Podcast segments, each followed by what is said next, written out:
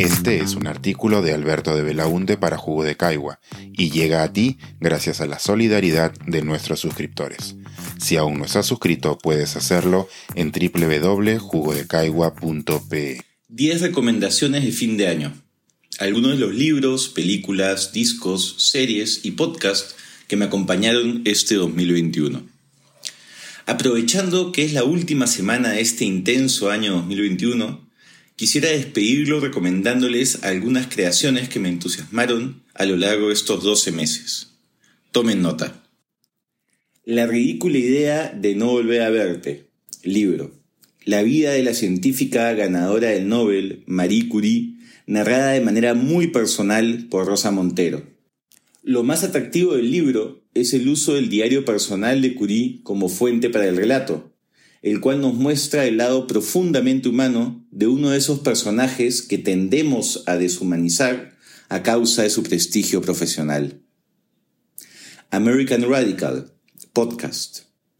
La historia de Rosanne Boyland, una de las protestantes que falleció en el intento de toma del Capitolio el 6 de enero.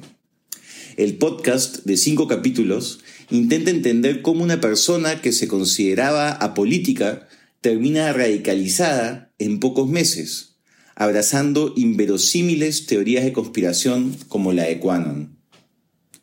Una vida en nuestro planeta, documental que se centra en la vida del divulgador científico británico David Attenborough para reflexionar sobre el estado actual de nuestro medio ambiente.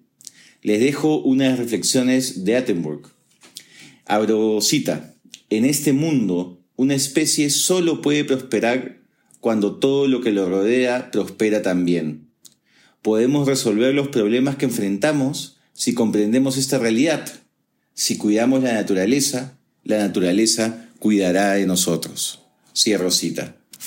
Colonia Dignidad, una secta alemana en Chile. Miniserie.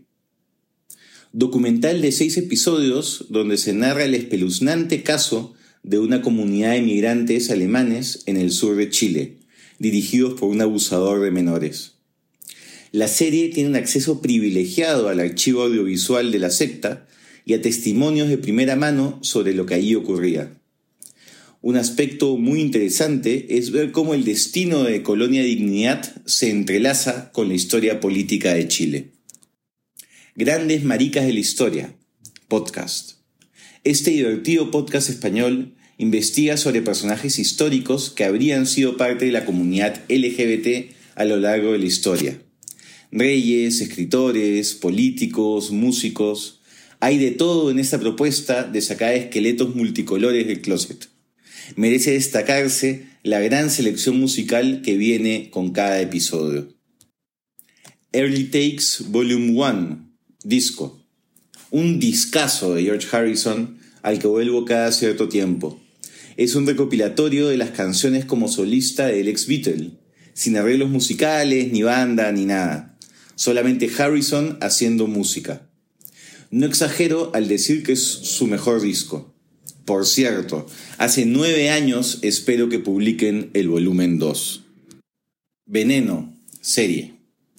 Los Javis son unos genios creando productos audiovisuales en España, especialmente series de televisión. Veneno es una de ellas. Nos cuenta de una manera desenfadada y divertida la vida de Cristina Ortiz, la Veneno, una mujer trans que apareció en las pantallas de la televisión española de mediados de los noventas. The Deviant's War, The Homosexual versus the United States of America. Libro.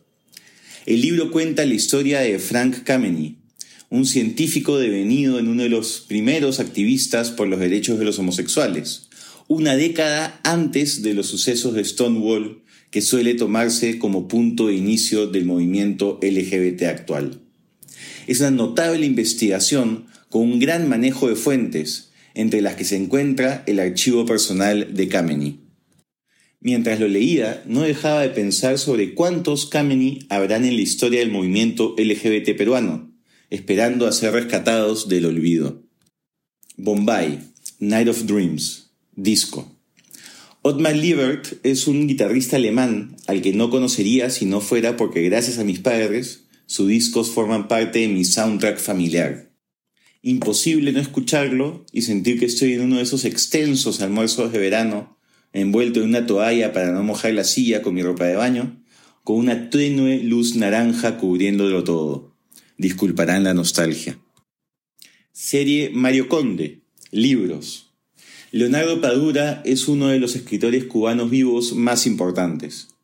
Tiene una serie de libros donde el personaje principal es el detective Mario Conde, cuyas aventuras resolviendo casos policiales son una excusa para reflexionar sobre el pasado y el presente de la isla. Y eso es. Feliz año nuevo. Que el 2022 esté lleno de nuevos descubrimientos que nos acompañen y hagan que todo sea más llevadero. Este es un artículo de Alberto de Belaunte para Jugo de Caigua y llega a ti gracias a la solidaridad de nuestros suscriptores.